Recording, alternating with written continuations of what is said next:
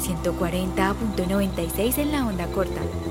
Si quieres estar al tanto de todo lo que hacemos, visítanos en laondacorta.com. También puedes seguirnos en Facebook, Instagram y Twitter como arroba la onda corta y suscribirte a nuestros canales de Twitch y YouTube.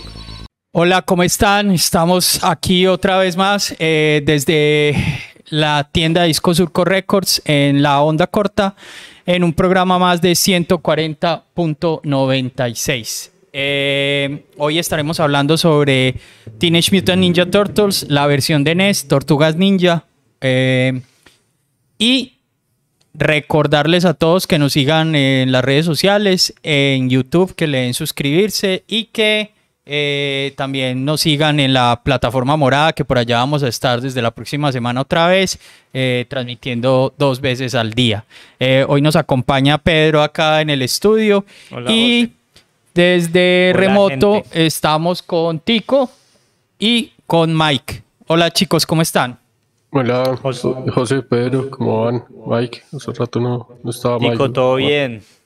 Mike. Hola Pedro, hola José, Tico, eh, ¿Cómo está Paula por allá? ¿Cómo están todos? Tiempo sin verlos. No, acá no hay ninguna Paula, hay Morita y está por ahí Juanse. Paula no, no, no, no, hay. Bueno, no registra. Eh, bueno, muchachos, eh, como lo acabo de decir, eh, hoy vamos a hablar sobre las tortugas ninja. Pero eh, dentro del el último programa habíamos dicho que, que, íbamos a hablar sobre Hotline Miami. Hotline Miami, el programa sí se grabó. Lo que pasa es que tuvimos un problema técnico que insalvable, que no, no hubo cómo recuperarlo. Entonces, nada, nos va a tocar saltarnos ese programa por ahora. Queda pendiente. Queda pues. pendiente y seguramente en algún momento lo volveremos Cuando- a grabar. Cuando Tico vuelva, Eh, hay que decir que Tico estuvo ese día acá en el, en el- Presencial. en el, hexágono del podcast presencial hablando. Y Morita está diciendo que nos sigamos poniendo el dedo en la llaga. no, normal, Tico ya tiene inteligencia emocional para, Claro, para manejar ese tipo de situaciones. Sí, yo Esto creo que es el- el- el una oportunidad para, para volver. Claro.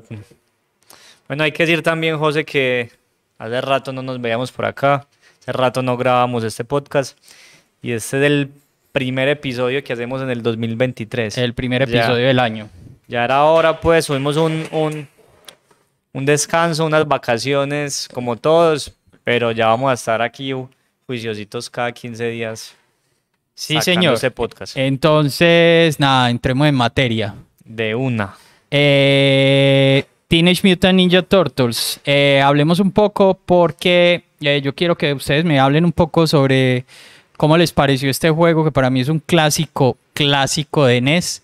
Es uno de mis juegos favoritos. No, pues no está en mi top 10, pero sí es uno de mis juegos Pero favoritos. pegan el palo. Y, y quiero que me cuenten primero ustedes qué piensan del juego, porque antes de yo hablar un poco de él, porque estoy viendo como desde hace un- unos minutos como muchas caras largas al respecto. Entonces, a ver, cuéntenme. Hola. Juego, juego demasiado difícil inne- innecesariamente. Se me hace que está como mal balanceado desde el comienzo. Como que no hay curva de aprendizaje. Y digamos, ahí empezando el juego hay, hay una parte súper difícil que yo creo que mucha gente se, se queda ahí, que es la parte de desactivar las, las bombas en el agua. Esa Segundo parte- nivel. Sí, sí, no, esa parte es como... No, y eso que jugué, sí, jugué fue en el Switch, en el, en el Cabo es- es- esa es una de mis partes, eh, de mis niveles favoritos, les cuento muchachos. Yo ni llegué allá, José, cuando te digo todo. ¿En serio? En serio. No jugó nada. Así de bien, así de bien y de tanto me gustó. Pero, fue- pero o sea, ¿qué, qué es lo que ahorita eh, Mike estaba diciendo por fuera de cámaras que, que, que no había curva de aprendizaje? ¿Por qué, Mike? O sea, como decía Tico también, y lo comparé con el Indiana Jones, que fue de los primeros programas que tuvimos, que son juegos muy difíciles, o sea, como que usted no compra un juego, sino que compra un castigo de una vez. O no, el segundo nivel, empezar con ese juego de la roca en Indiana Jones y aquí con, la, con esos niveles del agua. Además de que los controles, o sea, no sé si, si es que el juego lo, lo rushearon mucho para sacarlo al mercado, obviamente, como para, para generar más plática en los holidays estadounidenses.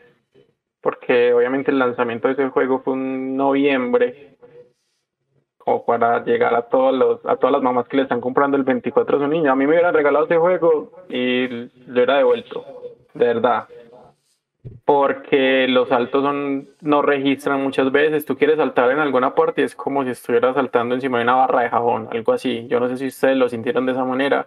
Y los hitboxes de los, de los NPCs son, están por todos, por todo lado, pues como que es muy difícil muchas veces el sistema de combate.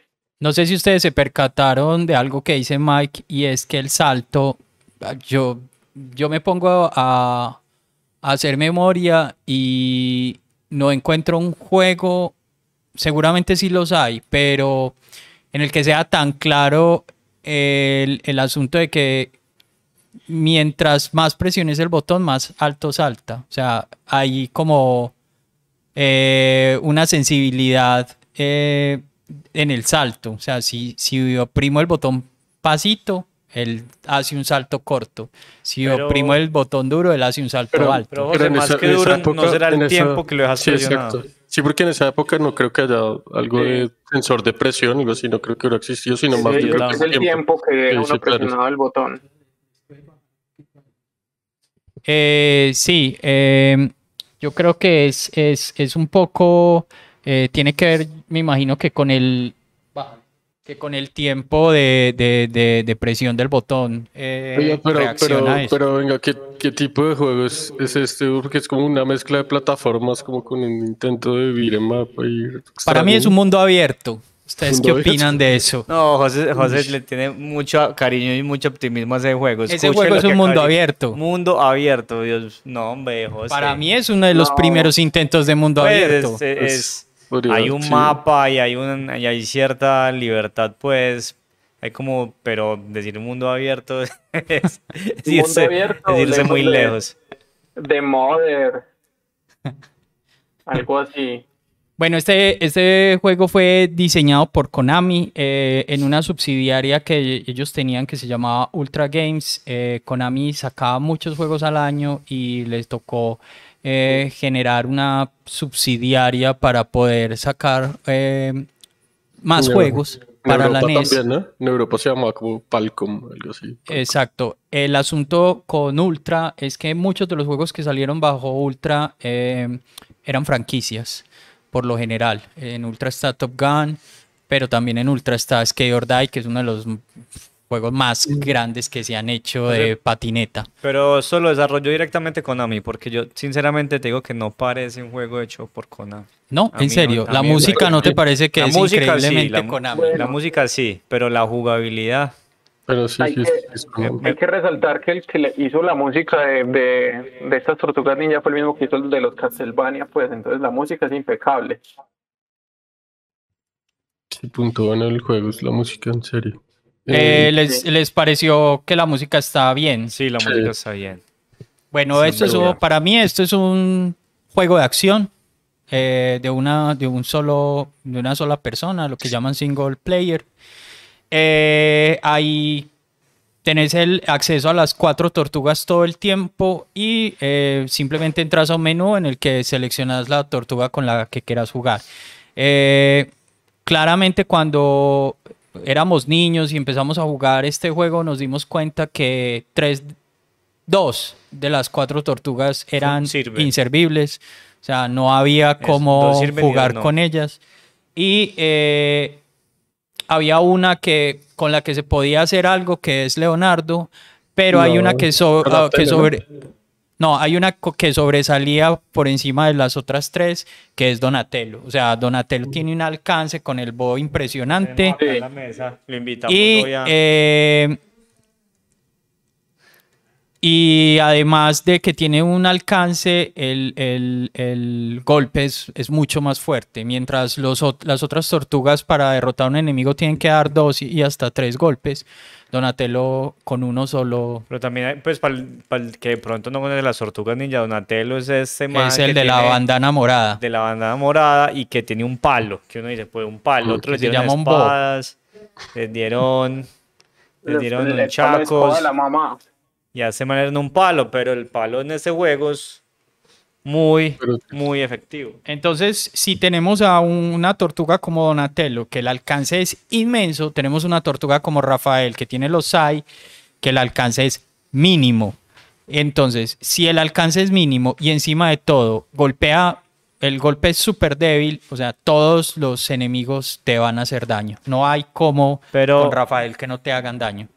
Pero hay que hablar que se puede usar para utilizar el, como el arma secundaria que ellos tienen. Ellos, cada- sí, ellos cogen como una segunda arma, pues un, Sí, eh, Los shuriken. Eso es, eso, eso es algo que hay que, que- que decir porque hay un arma en particular. eh, son cinco creo que en total, pero hay un arma en, en particular que si vos no la coges no puedes terminar el juego. Así de sencillo. ¿Cuál es? Eh, es como un... ¿Cómo se llama esa arma? Eh, es como una especie de, de arco que se abre, es como un rayo que se abre como en forma de arco. Eh, el, el- el arma es como, como un papiro, como un texto, no sé eso ah, qué será. como, sí, sí, como esos papiros antiguos que, Sí, como para lanzar magia. Exacto. Es- esa arma es súper potente y. Pero y yo el- creo que sí y se el- y- puede, José, no, no. pasar el tecnódromo Lo- sin esa arma es Lo que imposible. pasa es que uno es muy malo. Se llamaba ¿por el, el, el. No, sé- no tengo ni idea cómo se llama. Tenés ahí como acceso a, a ella, Hay una que dispara tres proyectiles, esa es muy buena. que es la, el Shuriken de tres.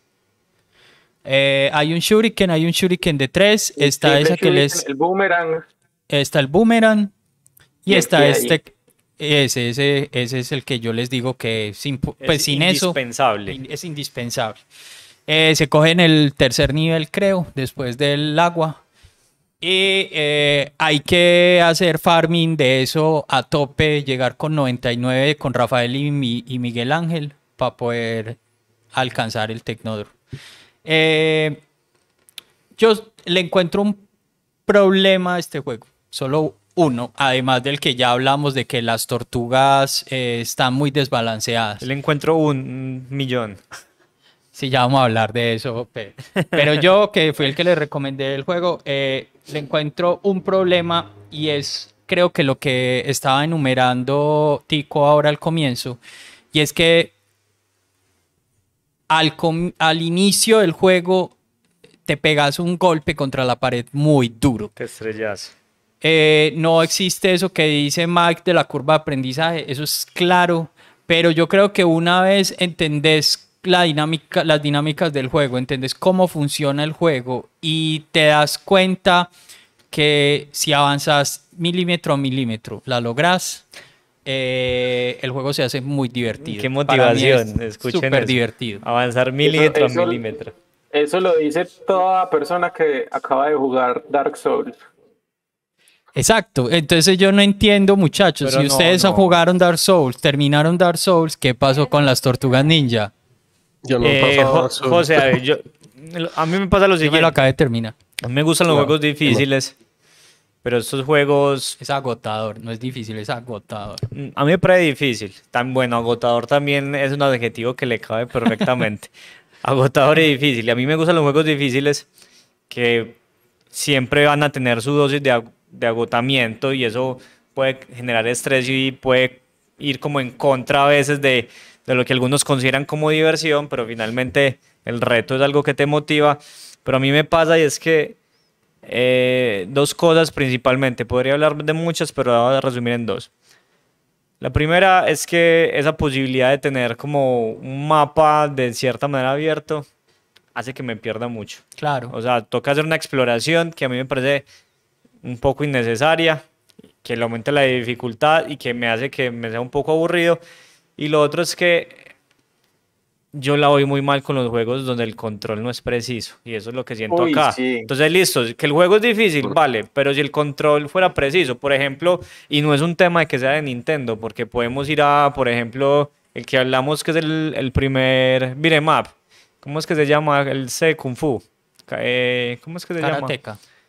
Mm, El que, el que es un man en un castillo y le vienen Ah, serpientes. Kung Fu. Kung Fu es que se llama. El control es muy bueno. Y es un juego Los que tienen Famicom lo conocerán como Spartan X. eh, Spartan X, También. es, la- es el nombre que está buscando. Spartan X es súper bueno el control, es preciso y es un juego creo que anterior a este. Sí, si no, estoy mal. claro, es que eso es un clásico del 85, 86. Este es casi, este es del 90, 89, 90. Sí, entonces ese es el, el resumen de mis cosas y no hablar pues del, del respawn que tiene. Para aquellos que no saben, el respawn es que un enemigo Es que ya venciste O sea, es- te vuelve a aparecer. o sea, no es al nivel de Ninja Gaiden, pero O sea, entonces, o sea, yo creo que eso para entenderlo hay que jugarlo. Cua- en- cuando, a medida que avanzas y la pantalla, eh, la si cámara te se mueve contigo, dejas de ver un enemigo. Pero si te devuelves, ese enemigo que ya derrotaste vuelve a aparecer, Vuelve a y hace que las cosas sean muy Sí. Como los murciélaguitos del Castlevania.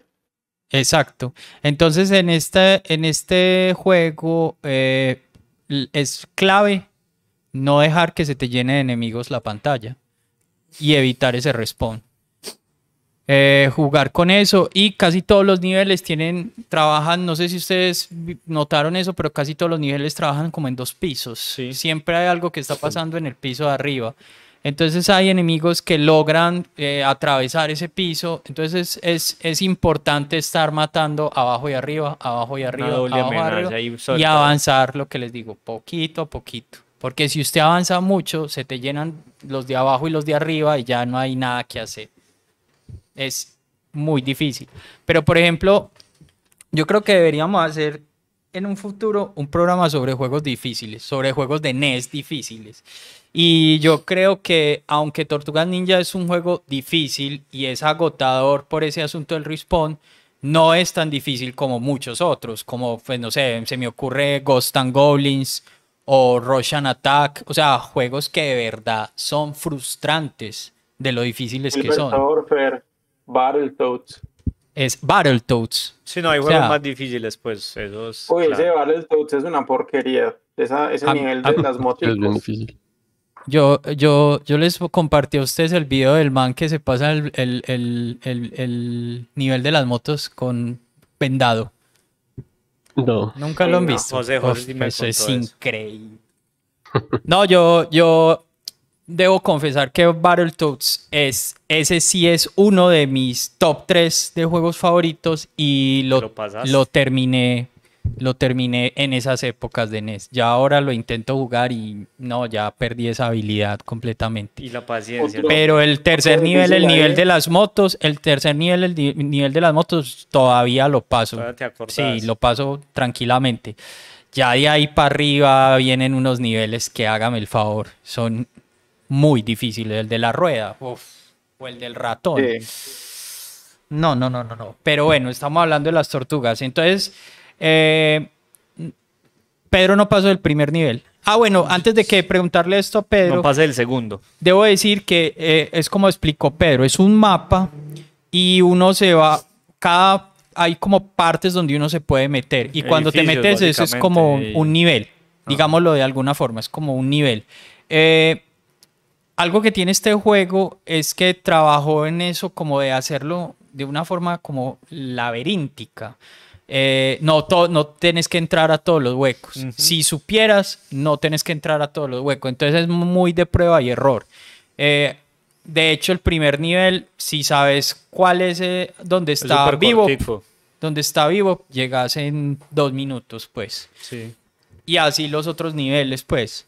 Eh, solo hay un nivel que es el, eh, antes de llegar al tecnódromo, encontrar al tecnódromo es aleatorio. Entonces son como 12 eh, alcantarillas y tenés que ir probando una por una hasta que encontres el Eso, eso a mí me suena como todo bueno, el tecnódromo, no, no, no para de que fuera como algo de los malos, bueno, para de que fuera como una fiesta, una cosa así, una cosa para ir a Entonces- bailar. Claro. En- Un entonces sí, entonces sí, el juego está hecho para frustrar gente y eso no se lo José, quita te nadie. iba a preguntar, para poder- creo que para poder entender, ¿eso salió en arcade?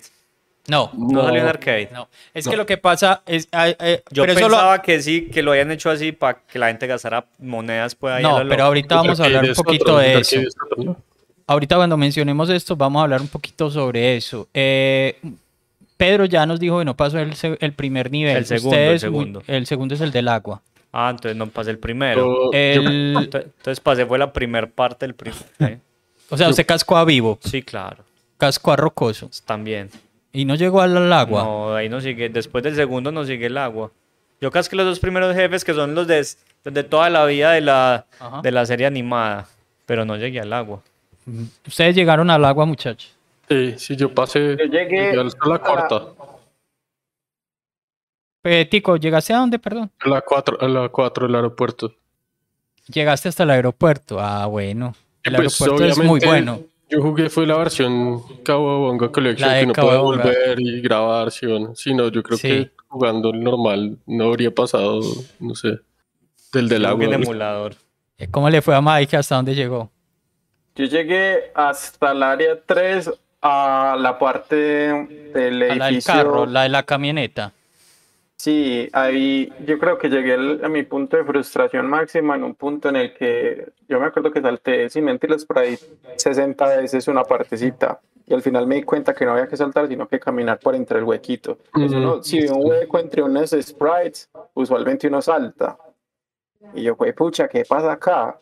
Saltaba y saltaba, como para ir a coger un- una pizza, no me acuerdo, de unos rockets, algo así. Y había un huequito entre los dos sprites, entonces yo dije, pues hay que saltar, porque yo pasaba por ahí, entonces si uno pasa muy, muy despacio, se cae. Y si salto, me caigo. Entonces yo decía, ¿qué tengo que hacer? Hasta que en un punto llegué, yo pues vamos a ver si camino rápido, pues y sigo derecho y caminé y creo que en ese punto me dio mucha rabia y paré.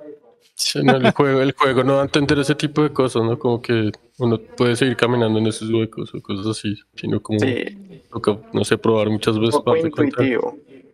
Pero también hay que tener en cuenta que en esa época no existían cosas como los tutoriales en los juegos, todavía no estaban implementados. O sea, los desarrolladores de juegos, ahora que estamos jugando tanta vaina vieja, no, no tenían ese, esa, ese ímpetu como por ayudarle al jugador, sino vamos a hacer algo bien difícil y que las personas que lo, se lo pasen se sientan premiados al hacerlo y tengan Yo- que yo- comprarle a Nintendo las guías para pasarse los La niveles. re- la Yo tengo, o llamar, o llamar, llama- había una línea en la que usted Mm, llamaba ah, para que le ayudara. Sí, o sea, ellos, eso era un negocio, el hijo de madre, porque, o sea, usted compraba el juego y como era tan difícil, a usted le tocaba ir a comprar Nintendo, ¿cómo se llama el magazine de Nintendo? Nintendo, Nintendo Power. Power. Nintendo. Nintendo Power para saber cómo se pasa el nivel, entonces eso era mera pirámide ahí.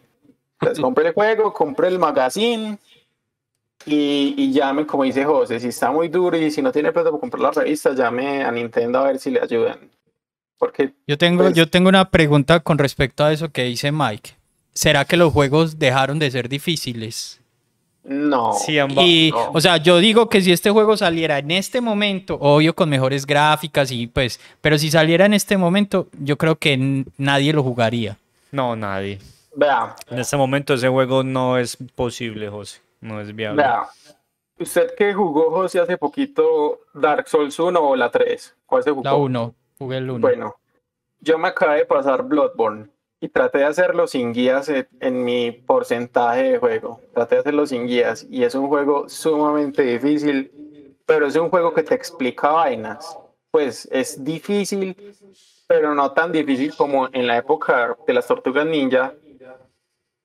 Pero a la gente sí le gustan los juegos difíciles. Todo lo que hace From Software es difícil. Sekiro, eh, digamos Dark Souls, Bloodborne, que es una obra maestra, se los recomiendo a todos que lo jueguen porque, o sea, ese juego me, a pesar de ser como tan, tan estructurado en un pensamiento eh, como este man que um, Lovecraftiano, estuvo muy difícil y le saqué más de 40 horas a ese perro juego porque hay unos bosses muy difíciles. Me, yo creo que cuando maté el primer boss, mi cuerpo ascendió al cielo Hmm.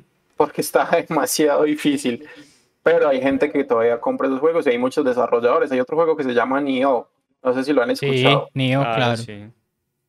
es demasiado difícil y todo lo que hace From Software es el juego del año. Vea, Elden Ring salió y fue el juego del año y es de los y es un juego muy difícil. Pero creemos que es el juego del año o han sido juegos del año por el hecho de que son difíciles. No. No, van más allá de lo difícil, sino de la estética que le pone From Ya. Software y el lore, porque ellos no te, o sea, es tan difícil que ellos ni siquiera te cuentan la historia, a ti te toca coger ítems para saber de la historia del juego. Pero yo creo Entonces que eso ya. a la gente sí le gusta la cosa, la vuelta difícil. Sí, pero ah, entonces yo creo que ahí tenemos que aclarar una cosa y es que estamos hablando de un juego del 89 donde esa- en esa época, pues sí, yo no sé si ustedes jugaban el primer Zelda. El primer Zelda es igual, el primer Ah, Zelda no te tira nada, No, te tira al Mm. hueco y hágale a sufrir porque literalmente es a sufrir de otra forma, de otra forma, que sufrir es porque uno se puede pasar la vida entera y no encontrar un castillo Ujú. O no encontrar un contenedor de corazón, porque cuando yo era niño eso me pasó infinidad de veces y aún así lo hice eh, y lo terminé cuando era niño. Lo mismo me pasó con el Metroid clásico, que me demoré muchos, a- muchas semanas terminando ese juego y ahora que lo juego lo termino en 5 o 6 horas. O sea, yo Eh, sé- José, yo creo yo que. que a José le gustan los juegos difíciles, porque el Oregon Trail fue muy difícil. no, a mí me gustan son los juegos viejos. A José le gustan, iba a decir lo mismo, a José le gustan los juegos viejos, no difíciles porque...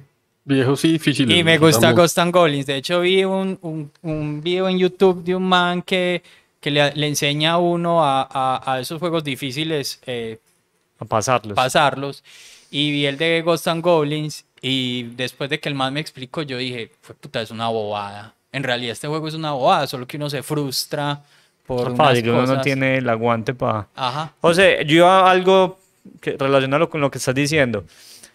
Eh, yo creo que la dificultad se ha mantenido. O sea, creo que hay periodos donde quizá la, la dificultad sí bajó mucho, pero tuvo un renacer desde, desde lo que decía Mike, se volvió un poco más comercial con, digamos, con el ascenso de Front Software. Sin embargo, ahí en el nicho y, y en la oscuridad siempre han habido juegos muy difíciles.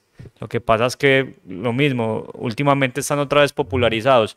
La diferencia está es en el diseño y ese es el eso es, Total. eso es lo que eso es lo que ha cambiado y simplemente los tiempos de ahora y los jugadores de ahora es muy difícil que se sometan a cierto tipo de diseño con el, como el que nos estás diciendo, en que simplemente arrojan al jugador ahí y no le dan ningún tipo de ayuda. Y quizás actualmente haya ciertos juegos que también, digamos, eh, demandan mucho y, piden mucho del jugador y hacen y tratan de que el- de que mucho del desarrollo del juego sea por esa exploración o por ese ap- autoaprendizaje del jugador, pero el diseño hace que el jugador pueda ir como por un camino, ¿cierto? Y que, digamos, según las reglas de ese universo del juego, las cosas funcionen. Lo que pasaba antes, y es el problema, yo no voy a decir que, que eso esté mal, o quizás sí, los- las cosas han ido cambiando también por algo,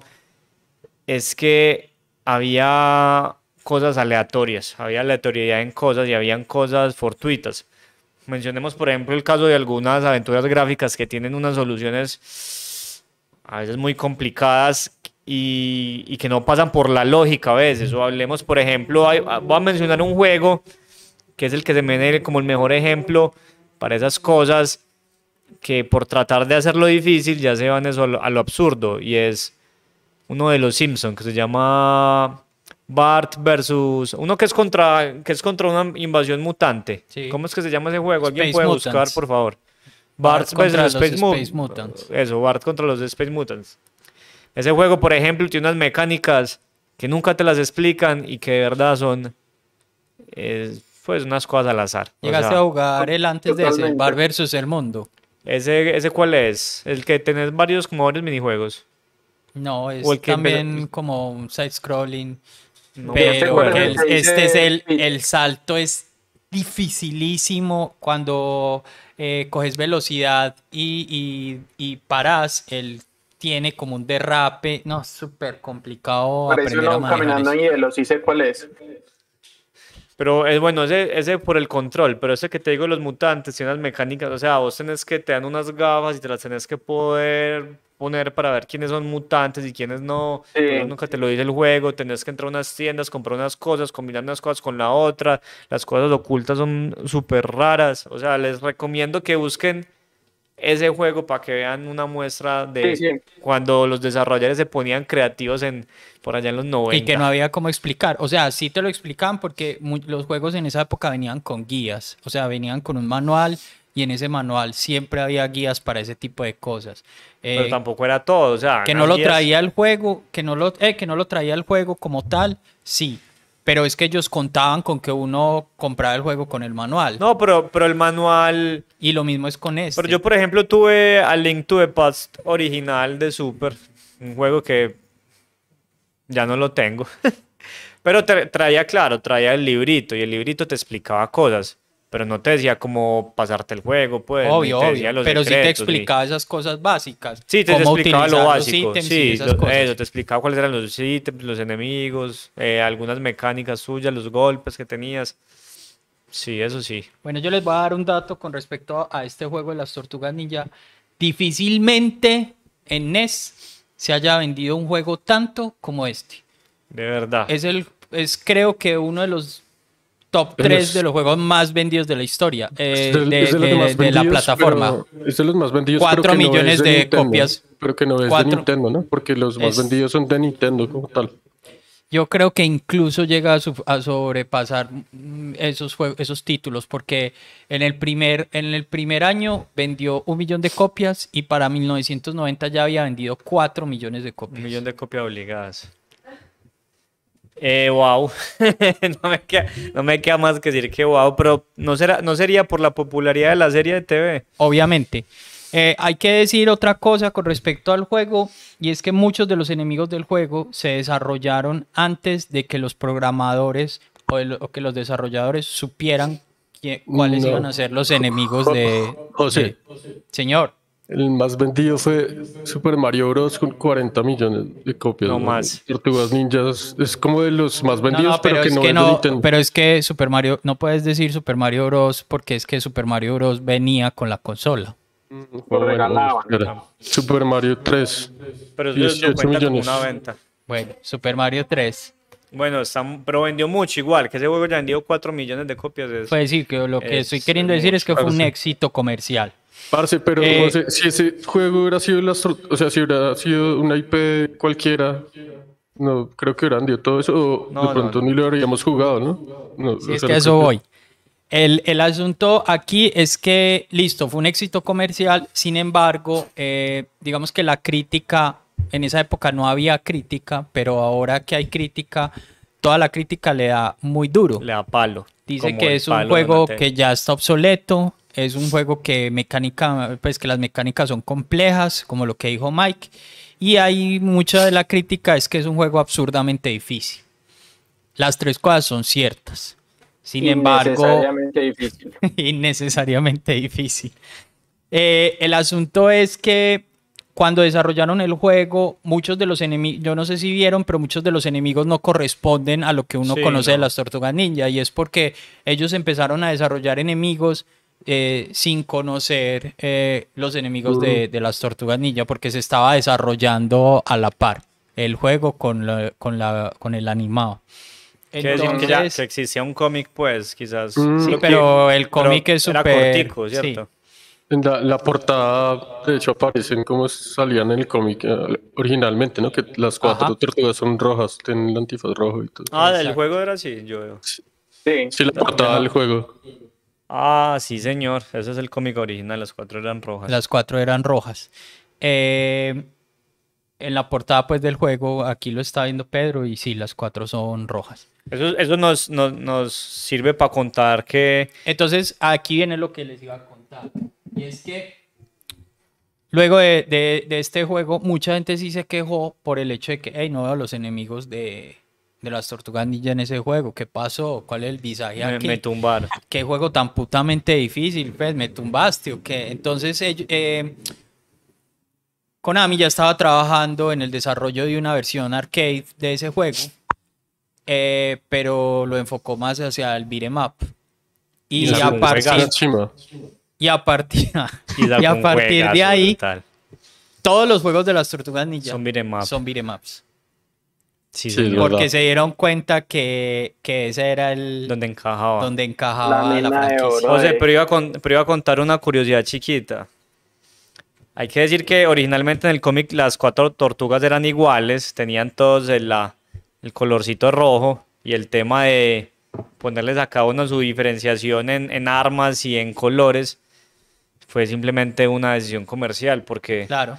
porque si las cuatro eran iguales y un niño compraba el muñequito, pues lo compraba una vez. Entonces ya Ujú. tenía que comprar cuatro. Claro. Entonces ahí, ahí estuvo la decisión que no pasó por sus creadores, sino por, No, por todo los fue manes del, por los manes del porque- billete. Porque eh, fue una franquicia que se, pues, que se No, soy yo. volvió una yo- cosa yo, niño, yo niño fui muy fan de las tortugas niñas, mucho. Claro. Todavía, yo me tuve- considero todavía y tuve muchos juguetes, muchos Claro. juguetes de las tortugas niñas. Tengo un pin de, de las tortugas. Yo, yo me considero un figuras, aficionado de las tortugas Sí, ninja, no al nivel de Leo, pues que es uno el que hace cultura plop también con nosotros, que Mm. colecciona todas las tortugas ninja que ve.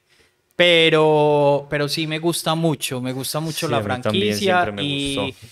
debo decir que aunque también me gustan mucho los beat'em ups, tengo un cariño especial por el primer juego de las Tortugas Ninja. Entonces, eh, si quieren, podemos avanzar un poco, eh, ya que hablamos de este, de este primer juego, y Pero- podemos eh, empezar a hablar de los, de los beat'em ups, ya que a ustedes les gustan. Pero sí, sí nos quedó claro cómo era ese juego. O sea, no era un beat'em up, sino que tenía como partes de beat'em up mezcladas con qué? ¿Cuál? El, la. Sí. Yo Para mí es un plataforma, un juego de acción, Plataformas de acción. Acción sí, plataforma. Sí, sí. con un pedazo como de mundo abierto. Con un pedazo como de... mm, Como de RPG, mapa de no sé. como Para mapa usted, RPG, para usted sí. Zelda es un mundo abierto. Primer Zelda es un mundo abierto. Podría ser. un- sí, sí, eso sí es más parecido a un mundo abierto. Pero es que no sé si, no sé si la palabra sea mundo abierto, pero, pero Pues sí es lo más. Un prototipo de mundo Pero abierto. sí, sí es un prototipo de mundo abierto total. Bueno, Ese no, sí. entonces, muchachos, hablemos un poquito. Ya, ¿cu- ¿cuánto nos queda? Vamos a darle candela porque Nos quedan 20 minuticos para hablar de los otros juegos de últimas. Tortugas Ninja. Pues seguramente en algún momento hablaremos de algún otro. Pero decir que a partir del segundo, todos fueron beat'em ups. Y se hicieron juegos de, Y de de- lucha. de lucha también, que esos a mí sí me parecen muy malos. son malos. sí. Y todos esos están incluidos en esta mm, colección que hizo Konami el año pasado. Konami se está acordando de sus grandes juegos y está empezando como a, a sacar usufructo Raro, de está ellos. raro eso con Konami. Algo, algo tiene que pasar con Konami porque digamos que las grandes IPs de la historia de los videojuegos están en Konami. Varias. Entonces, fue madre, yo, hay que... yo estoy esperando ese Silent Hill 2, aunque no tengo Play 5, pero espero tenerlo cuando salga. Es muy, es muy difícil porque. Pero a usted no les parece muy loco que salga un Silent Hill 2 sin, sin reeditar el 1. Sí, sí está No. raro. Está raro, pero no, no sé, igual Bueno, me parece muy bueno. Bueno, el hecho es que aquí eh, eh, Tico tiene este, este cartucho, ¿cierto, Tico? Esta colección, la Kawabonga. Valkabonga, sí, en Switch. Eh, ac- eh, acordame, ¿qué trae? Trae los tres juegos de NES, los tres juegos de Super NES, los dos de arcade, Sí. que es uno de los de Super NES también, el Turtles No. in Time. Aunque Unos de son... Sega Genesis también, uno que nunca había jugado, que El se de llama Sega. Hyperson Heist. Ajá. Ese es Y- bueno. Y, y los de pelea. Hay uno, esos hay uno de Game Boy también, ¿no? Game Boy, sí, sí, hay uno Game Sí. Boy también. Y están los de Game pelea. Y están los de pelea que son, pues a mí no me gustan ni cinco. No, pues. No, no, malos. no hay ninguno bueno. Eh, además de eso, eh, Dotemu, que es una empresa francesa que se dedicó como a, a explotar la nostalgia de los treintañeros y cuarentañeros, eh, ha hecho como varias eh, reversiones de, de juegos. Hizo O una remakes. muy... re- a mí no me suenan tanto remakes porque son versiones nuevas.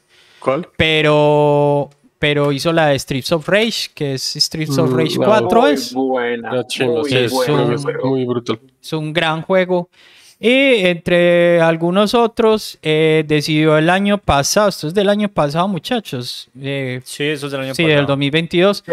eh, hizo una nueva versión de Teenage Mutant Ninja Turtles que se llama Shredder's Que Revenge. es mega bonita, súper Es bonito, pero es aburrido como el solo. Pues ¿Te a mí parece? no, no, a mí no me gusta. Pues es, es un up muy... Sí, es normalito, es un muy normalito, pero es muy lindo. Y funciona bien.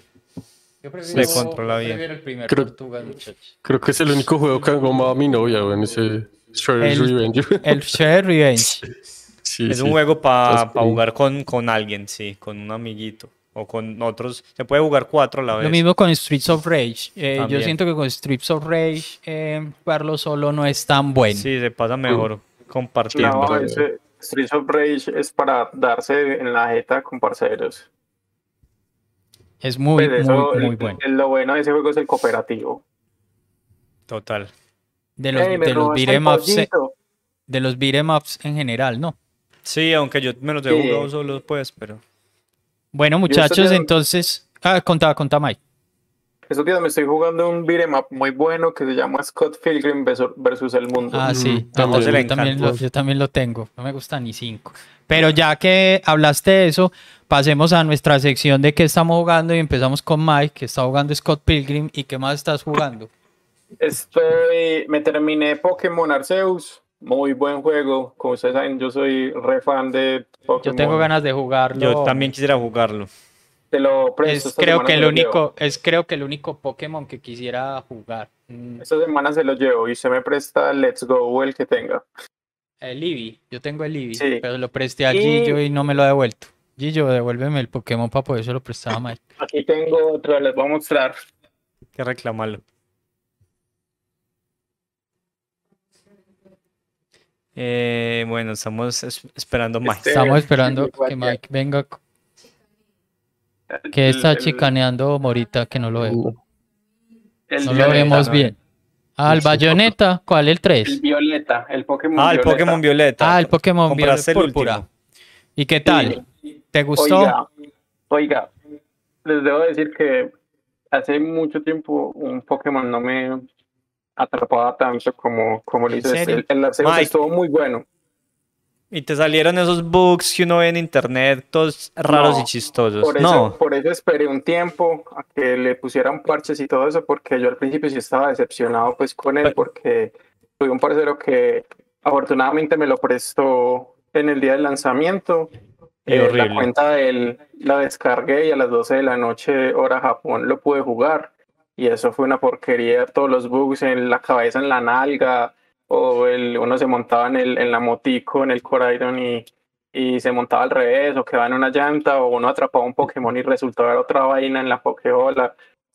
Pero le hicieron un parche como de 2 gigas, que es con la versión en la que estoy jugando ahora. Y debo decir que el rendimiento del juego ha mejorado mucho. Obviamente no, no se le puede exigir mucho a Nintendo. Nintendo, por favor, saque otra consola más robusta. pero no es Nintendo, no es Nintendo, porque el pues comparame el Zelda con eso, Zelda funciona mega bien, no me Ah, digan sí. que los es, Sí, sí, es esa empresa que hace, ¿cómo es que llama? Eh, es que se llama? Los que hacen Pokémon. Eh, en ese momento. se nos Eh, Se me me olvidó. olvidó ese nombre. No, pero si usted tiene el, el, el- el cartucho Ahí ahí. dice, Espere, ahí espere, dice, espere. sí. A ver, yo busco. Nintendo. Company, pero no, no aparece el- no. El, desarrollador. es súper conocido, pero bueno, sigamos. Bueno, ¿qué más estás jugando bueno. aparte de eso? Como les dije, ahora me pasé el Bloodborne. Ahora que José me dio, me engomó con los, con los Soulsborne. Y platineé, por fin pude platinear Ghost of Tsushima. Qué juegazo, juegazo. mano. Cosa tan es- hermosa. o sea, yo me Para podía mí eso es un minutos, minutos Game Freak. viendo el paisaje. Ah, Yo nunca había utilizado la dinámica de tomar fotos en los De la juegos, pero- fotografía. oiga, Lo llegaste a poner- quedar- Lo llegaste a poner en blanco y negro. Sí, y sí, todo lo jugué en japonés y a lo último puse eso de, de jugar, ¿cómo se llamaba? Tonkotsu Mode, algo así, que lo deja uno jugar como si fuera una película japonesa antigua. Qué belleza, ¿no? Qué historia tan linda. Tienes que Yo, jugar Ghost eh, of Tsushima. La cosa es que solo está para PlayStation. Ah, sí. Es Sí. un exclusivo de PlayStation, eso no Sí, lo sí. sabía. Sí, es exclusivo. Y el, y el. DLC también hermoso, el de la Iki Island, muy brutal. O sea, me lo pasé todo, le saqué el 100% del juego porque pocos juegos me dan ganas de platinearlos y, y Ghost of Yo Tsushima no soy me- capaz de platinear nada, weón. me, mató. O sea, Tampoco. como que En lo absoluto. Yo sí me volví un, un, Adicto Una- al platino. un adicto al platino. La mitad. Eh, sí. Tico, Tico, ¿qué estás jugando? Mm, estoy jugando GoldenEye, GoldenEye en, en Xbox, eh, Dirt 4 con el timón y eh, Crisis Core Final Fantasy VII. eh, Crisis. Core todavía no lo has terminado. Eh, estoy como terminando todas las misiones que tienen un huevo de misiones como secundarias. Estoy en eso. Eh, Diablo 2, que hace poquito estaba en promoción en Switch. Estoy dando ahí por las noches y Sci-Fi Rush, que me pareció el puto. Me lo quiero pasar. Estoy como con esos. ¿Qué tal es ese juego, muchachos? gustó.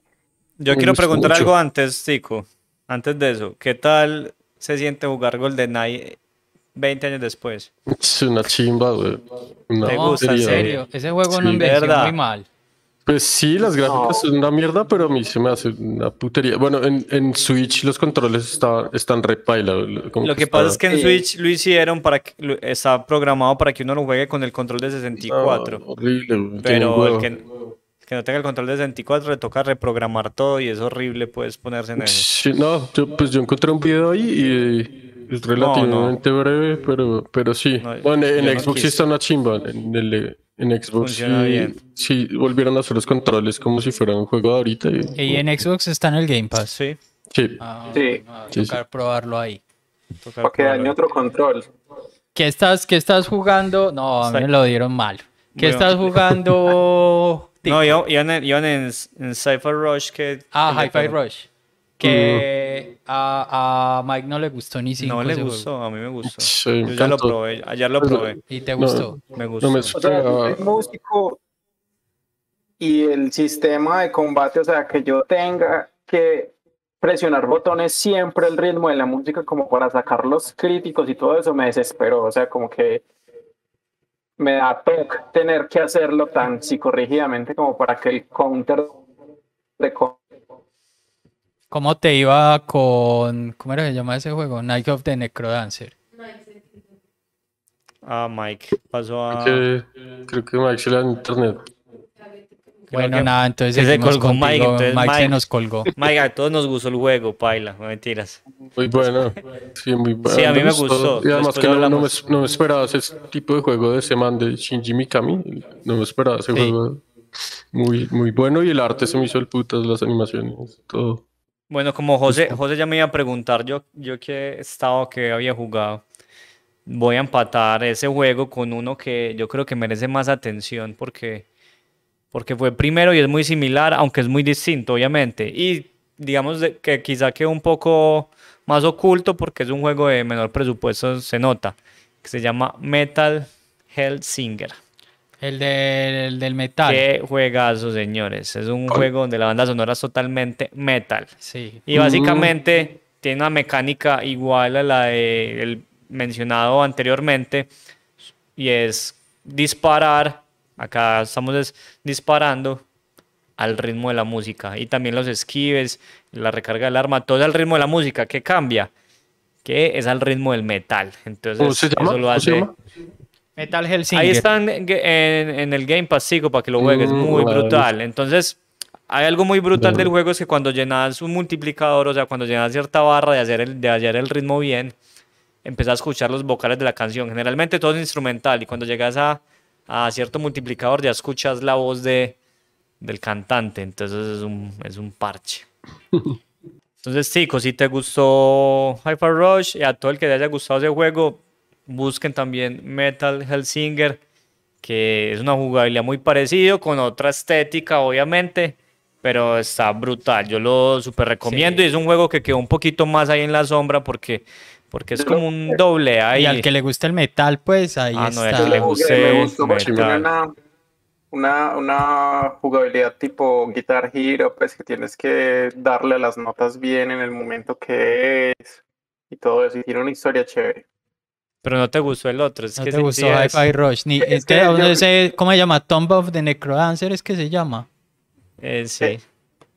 Lo Ese no te gusta Y tampoco. lo dejé ahí. Es que como les dije, a mí, a mí me, me da como ansiedad ese, Ese tipo de cosas. ese tipo de juego que te, o sea, que para que puedas tú sacar un crítico, para que tu medidor de combos tenga que ser, eh, te- pueda crecer, tenga que ser al tiempo y todo en Hi-Fi Rush es con el tiempo y, o sea, yo soy músico y a mí me gusta mucho la música, pero eso de que siempre estar en casilla, de que tengo que hacer los golpes en este tiempo para que el gatico sí pueda sacar el poder y que si lo haces mal entonces no sale el poder, no. Yo soy de la época de, de, de Bayonetta y de Devil May Cry y Pero, Tele- pero voy a decir aquí algo, hay- aquí algo a pelear un poquito acá y es que todos los, ya me olvidó ese género, ¿cómo se llama? Todos los hack and slash para mí igual tienen un ritmo implícito, pues uno no tiene que estar, digamos, Al ritmo de una Eh, al música. ritmo de una sí canción. hay ahí como. pero sí hay como una cadencia para sacar los combos y las Obvio, sí. Bueno, En, en, en el Devil May Cry, en el Bayonetta también, sino que en este Sí, es sí. más explícito. claro, que todo total. el mundo es eh, tiene ritmo, entonces tienes que saltar al ritmo, pegar al Sí, ritmo. sí, acá es más encasillado, eso es cierto. Bueno, José, me pasé, me pasé hace pocos días, eh, bueno, me pasé la historia principal de Death's Door. Juegazo. Eh, al, terminar, al terminar la historia principal me marca solo 78% del juego. Pero Yo sí me saqué el 100. pero yo Ah, eso lo sinceramente- platineé. No, no, eso no es platinear, pero saqué el 100. Yo sinceramente no creo que vaya a, a seguir porque es que ya, ya terminé la historia, que era el- pues el- en ¿Estás parte... seguro que terminaste la historia? Pues eso, eso es lo que el juego me dice, me salieron los créditos. ¿Estás seguro que terminaste Entonces, la no, historia? dígame si no, entonces yo sigo jugando. ahorita supone- hablamos, ahorita hablamos por fuera de- de- del aire para no hacer spoiler. Listo. Entonces, bueno, eh, el Dead Door, el Metal Hellsinger, probé el Hyper Rush, lo empecé ayer, me ha gustado lo poco que llevo. Y pues que hace rato no grabamos, entonces hay como mucha cosita de que hablar. Y estoy jugando cuando necesito jugar como en, en, en portátil. Me estoy jugando una maravilla que se llama Gato Roboto. Gato que yo le dije a José que le va a gustar porque es claramente un tributo a ni siquiera un Metroidvania, es un tributo a Metroid. Sí, Pero a José no le va a un poco más es sencillo. blanco y negro. No, a mí me gustan. No, es muy lindo. Init los- me gusta mucho y es no, blanco los y negro. súper bonitos los, los gráficos. Eh, Y José, que está jugando? yo me terminé Ghost Song. Me parece para mí el juego del año. Apenas hemos empezado y eh, pero salió el año pasado a finales del año, pero pues apenas lo puedo jugar este año. Me parece increíble, es un Metroidvania que es una copia fiel de cualquier Metroid, en especial de Super Metroid, pero es increíble. Eh, la historia me enganchó, cosa que nunca me pasa. Lloré. Eh, y es, no, está muy bien hecho. O sea, es un juego que empezó como un Kickstarter y se demoraron como ocho años terminándolo. Y pues siquiera se demoraron todo eso porque vale la pena. O sea, está en Game Pass, deberían jugarlo, pues si no lo han probado. Eh, estoy jugando Tunic, no me está gustando tanto, pero le estoy dando la, le estoy dando con toda. La moral. Eh, ahora que nos pusieron esa vaina del, de emuladores de Game Boy y de Game Boy Advance, eh, empecé el Kuro Kuro Kuririn, que es un juego que toda la vida me ha encantado y, y ahí voy, es como para los raticos. Y eh, estoy terminándome Pentiment, que me parece un juego increíble. Es más como una aventura gráfica, no es, no es tanto como una visual novel, pero podría hacerlo. Pero igual tomas decisiones y de acuerdo a lo que a la decisión que tomes, eh, pues va vas a tener como consecuencias y cosas. Pero es un juego impresionante. Y eh, me llegó el Tactics, el Final Fantasy Tactics, y no me aguanté y dije, no, esto hay que volverlo a jugar. Y entonces estoy dándole duro al Final Fantasy Tactics, pero el de PlayStation, el clásico. Y creo que ya, eso es como todo lo que en lo que ando en este momento. José, eh, antes de que Mike nos proponga el juego, ese Death Door nos daría como un episodio completo. Hay mucho que hablar ahí. Death's Door, sí, es un juego muy, muy, muy bello. Yo no sé si Mike y Tico lo han A jugado. mí, a mí hay unas No. cosas dentro, dentro de la historia que me... No lo he terminado, mucho. pero sí está muy, muy, muy brutal. Es que cuando inicié Death's Door, inicié este juego nuevo que puso Xbox en, la, en el Game Pass que se llama Higon Live, que es el de Sí, las armas ah, que sí. hablan. Eso es chévere. Muy, muy charro. Lastimosamente, Me pues lo que pasó hace poquito con el man de, de Ricky Morty, pues que ya lo sacaron de toda la serie y todo eso, yo- por las alegaciones que tuvo, pero qué juegazo, qué diálogos, todo muy, muy, muy, muy bien creado en el juego. Sí, hay que probarlo, solo que todavía no tenemos como consolas para... Sí, para yo también, pues yo lo podría intentar correr en el PC, no sé si me da, pero, pero podría intentar. Tengo muchas ganas de volver a jugar ese antes Inferno hombre, que está ahí en el Game, Game Pass. Pass. Ah, ahí está en el Game Pass. No, Sí. no tenía ni idea, me lo va a pasar. Me lo va a volver a pasar, Sí, juegas. ahí está. nadie habló de una cosa, yo tengo unas ganas horribles de jugar Hogwarts Legacy, No, pero horribles. no. Yo no soy tan fan de Harry Potter. pero- A mí pero me encanta Harry Potter y quisiera, me muero por jugarlo, pero no lo voy a comprar con el precio de salida. Bueno, nada, y ya después de esto eh, vamos a cerrar el programa con el juego propuesto para el, para el próximo episodio. Y esta vez le toca a Mike. Mike, eh, sorpréndenos con tu juego.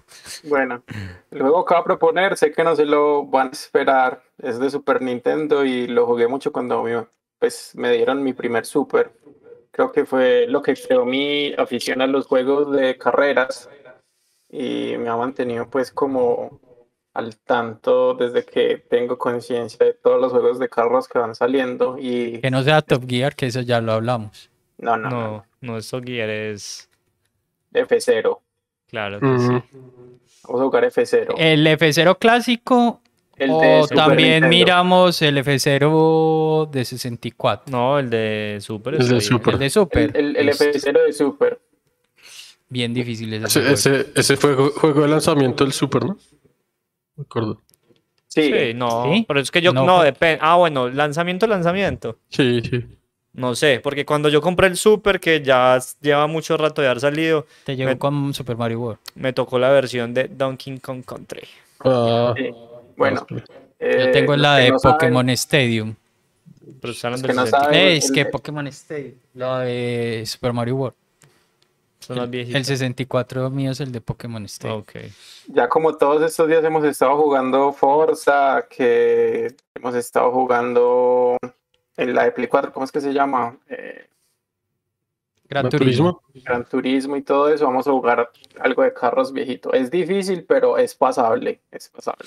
No, De ese F- carreras, a mí de pues, hecho ese F0 me gusta más que el de A 64. mí me gusta mucho. Todo el mundo prefiere el de 64, pero yo prefiero Yo el de el de Super. Super. Sí, Porque es muy cuando, bueno. Y el de Game Boy. cuando me dieron a mí el Super, jugué F0 hasta que me salieron canas. Y si no saben, ese juego, el productor de ese juego como tal, es el papá de Mario Bros. Shigeru Miyamoto. Hay daticos. Les voy para a... el próximo episodio. man. Sí, y vamos a hablar de un juego que para mí es el heredero de Para el F0, próximo episodio. que salió en Switch y Nos que es estamos adelantando. increíble. De- Bueno, muchachos. Eh, no, pues muchas gracias por habernos acompañado y los que llegaron hasta aquí, pues muchas gracias. Recuerden suscribirse y eh, pues nada, nos vemos en un próximo episodio con F0. Muchas gracias, Tico y Mike. Nos vemos. Nos vemos. Hasta luego. Chao, Chao. Chao.